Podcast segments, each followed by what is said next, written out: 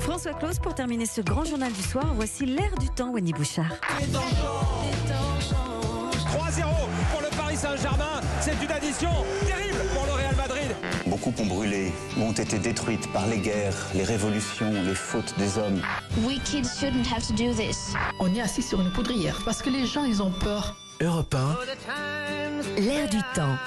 Et le monde tel que vous le voyez changer, François Claus. Bonsoir François. Bonsoir Wendy. En d'autres temps, entendez en ces temps lointains où l'on parlait d'autre chose que de trains ou de métro qui ne circulent plus, en d'autres temps, ces deux informations passées totalement inaperçues cette semaine auraient fait l'effet d'une bombe. Leur concomitance mercredi après-midi est pour le moins troublante. Abus sexuels, le Vatican lève le secret, titrait ainsi le journal Le Monde.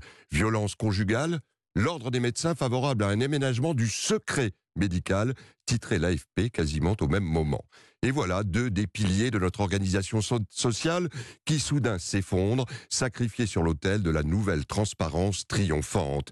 Véritable diktat en ces temps où les immeubles de verre dans nos villes s'érigent sur les ruines de vieux bâtiments de pierre, en ces temps où tout doit se savoir et vite, en ces temps où tout doit se partager et vite, en ces temps où ce n'est plus après le quart d'heure de célébrité derrière lequel on court, mais pour une vie entière d'exposition à la lumière, haro sur le secret. Ce secret, au passage, qui emporta cette semaine le trop amnésique Jean-Paul Delevoye et contraignit la trop ambitieuse ministre du Travail Muriel Pénicaud à renoncer au poste d'administratrice du surpuissant Forum économique de Davos après les recommandations de la désormais surpuissante haute autorité pour la transparence de la vie publique. Alors évidemment, Wendy, tout ça de prime abord est extrêmement positif. Que le pape François renonce avec courage au millénaire secret pontifical pour d'éventuels signalements de faits de pédophilie. Attention, rien à voir avec l'intangible secret de la confession. C'est bel et bien une manière de protéger à l'arrivée et de reconnaître d'éventuelles victimes. Que l'opacité du cabinet médical s'entr'ouvre, fût-ce légèrement, participe d'une forme de devoir médical quand il s'agit de prévenir, de protéger, et que le petit monde du pouvoir politique soit soumis à un contrôle strict de ses prérogatives et agissements jusque-là entretenus en secret entre amis est bel et bien une exigence démocratique légitime. Mais comment Wendy ne pas ressentir aussi une forme de malaise quand les choses vont trop vite, vont trop loin, un monde qui se transformerait en tribunal permanent, un monde dans lequel le réseau deviendrait procureur, un monde d'une glaçante transparence qui interdirait tout un chacun d'entretenir son indispensable part d'ombre, celle qui peut aussi garantir une forme de stabilité dans le vivre ensemble. Je vous conseille ainsi cette semaine d'aller voir deux magnifiques films, hasard du calendrier, qui nous transportent magnifiquement dans ce questionnement. Dans la vérité, c'est le titre du film, l'actrice Catherine Deneuve serait-elle aussi lumineuse sans les indispensables petits arrangements avec la vérité, s'interroge le réalisateur japonais Koreeda. Dans La Sainte Famille, le film sort mercredi avec Léa Drucker, Laura Smet, Bart Keller. Le réalisateur Louis de Langsin nous plonge au cœur de secrets de famille, très douloureux parfois, mais précisément parce qu'ils sont secrets, sont aussi le ciment de cette entité familiale. Question, vous en conviendrez, hautement d'actualité à quelques heures du rassemblement familial sacré de Noël.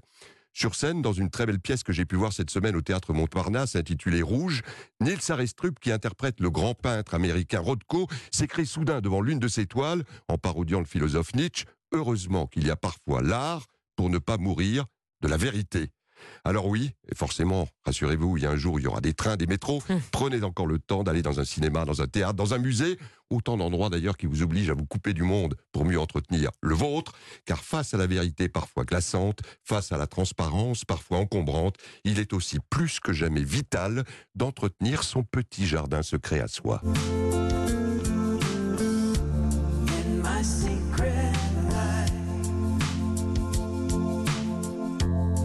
You this morning.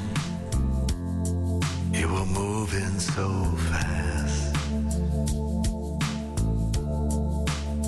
Can't seem to loosen my grip. Le grand Léonard Cohen, Wendy. Merci pour ces mots et pour nous ces notes dans sa vie de secrète, secret.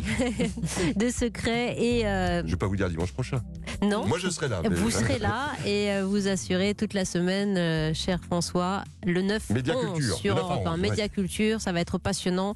Merci pour euh, flairer et humer et retranscrire si bien l'air du temps. Chaque semaine, François Claus.